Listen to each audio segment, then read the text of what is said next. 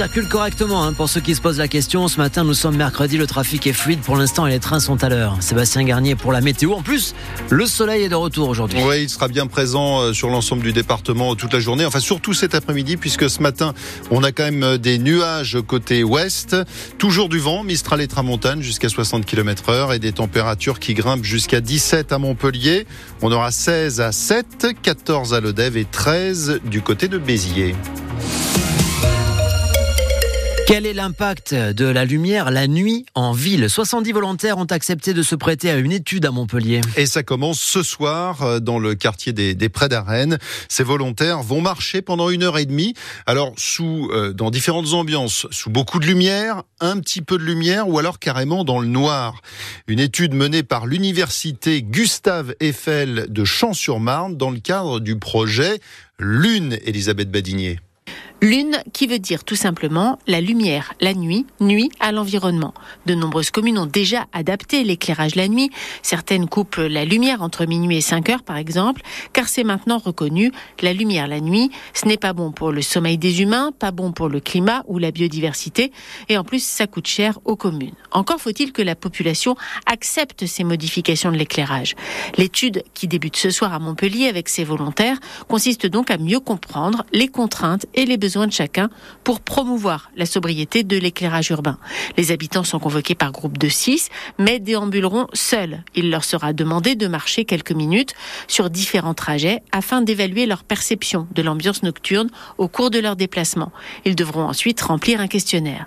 À terme, l'étude doit permettre d'identifier les niveaux lumineux acceptables pour les piétons la nuit et ainsi aider les collectivités publiques à adapter leur éclairage. Et l'opération va se poursuivre jusqu'à mercredi prochain.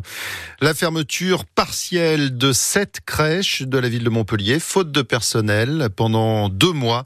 Euh, certaines fermeront une heure plus tôt, d'autres ne pourront pas accueillir tous les enfants. Il faut recruter au moins 20 personnes.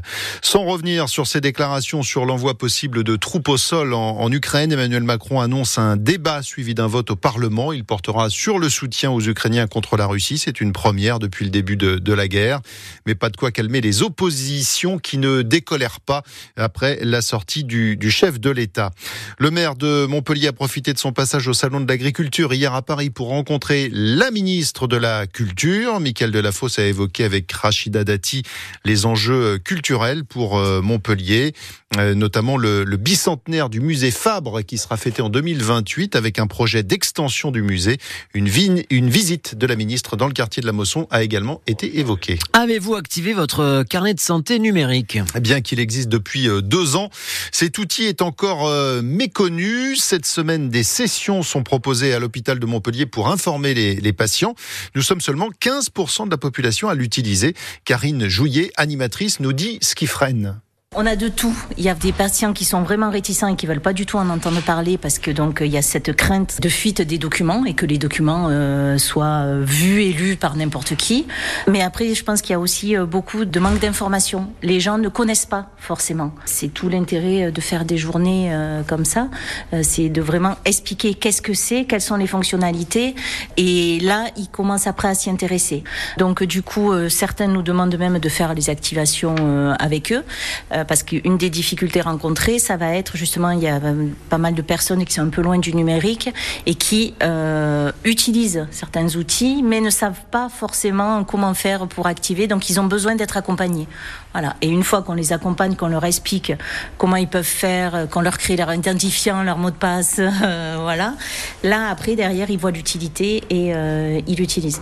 Deux sessions sont encore prévues aujourd'hui de 8h30 à 17h dans le hall d'accueil de l'hôpital Arnaud de Villeneuve et puis demain aux mêmes heures à Guitcholiac. Enfin, on reçoit dans quelques minutes à 8h moins le quart l'ex-député de l'Hérault Anne-Yvonne Ledin qui a publié sur X une photo d'un chien non muselé couché au milieu de la rame d'un TGV. Photo vue euh, plus de 16 millions de, fois et commenté par euh, les pros et anti-animaux.